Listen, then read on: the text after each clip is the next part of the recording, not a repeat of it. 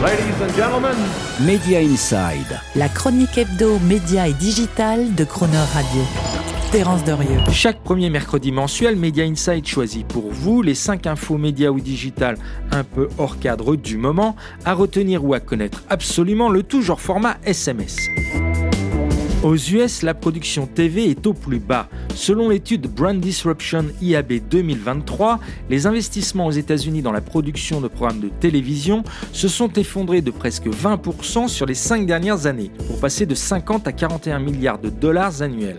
Un chiffre qui confirme non seulement les économies en coût de grille de programmes des networks américains pour maintenir la rentabilité de leur business TV, mais surtout une stratégie de transfert progressif des investissements programmes jadis consacré à la télévision au profit des activités de streaming.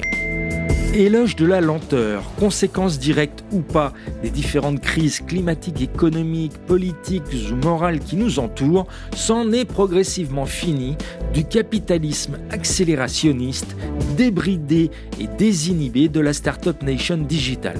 Fini donc le blitzscaling et sa course à l'hypercroissance et à l'endettement qui transforme votre startup à vitesse grand V en une entreprise mondiale. Place désormais au bootstrapping et sa stratégie mesurée et patiente d'un développement entrepreneurial construit lentement sur la durée et fondé sur l'autofinancement et la rentabilité. Bref, fini les licornes, décacornes ou pentacornes et place désormais au poney. Bis repetita non placent. C'était la première chaîne télé du jeu vidéo et la plus culte au monde, G4. Créée aux États-Unis en 2004 par l'opérateur américain Comcast, elle avait disparu dix ans plus tard, faute d'avoir trouvé son modèle économique. Réactivée l'année dernière, encore à l'initiative de Comcast, sa deuxième vie n'aura été que de très courte durée, puisque c'est à nouveau l'écran noir pour G4 et toujours faute de clients et d'audience. Et que les fans se rassurent, il se murmure que G4 pourrait connaître rapidement une troisième vie, cette fois-ci comme catégorie dans le service de streaming Peacock de Comcast, un peu comme ce qui existe avec la catégorie Nat Geo dans Disney ⁇ 8%. C'est l'audience globale que pèse Netflix en Angleterre selon les premiers chiffres communiqués par le BARB anglais, l'équivalent de notre institut Médiamétrie, ce qui place Netflix au même niveau que Channel 4, Channel 5 ou Sky.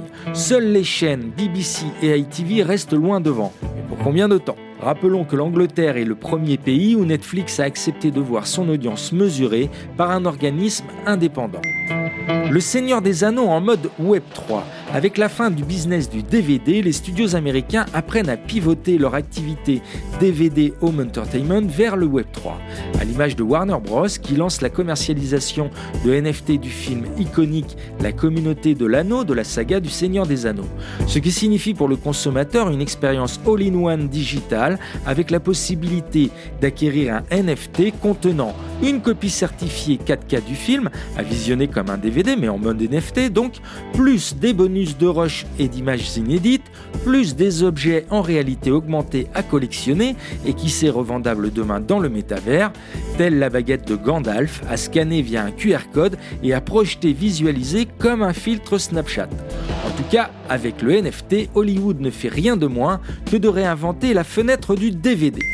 Voilà, c'était nos 5 infos un peu hors cadre à retenir en ce moment du secteur média digital. On se retrouvera pour le même exercice le mois prochain si vous le voulez bien.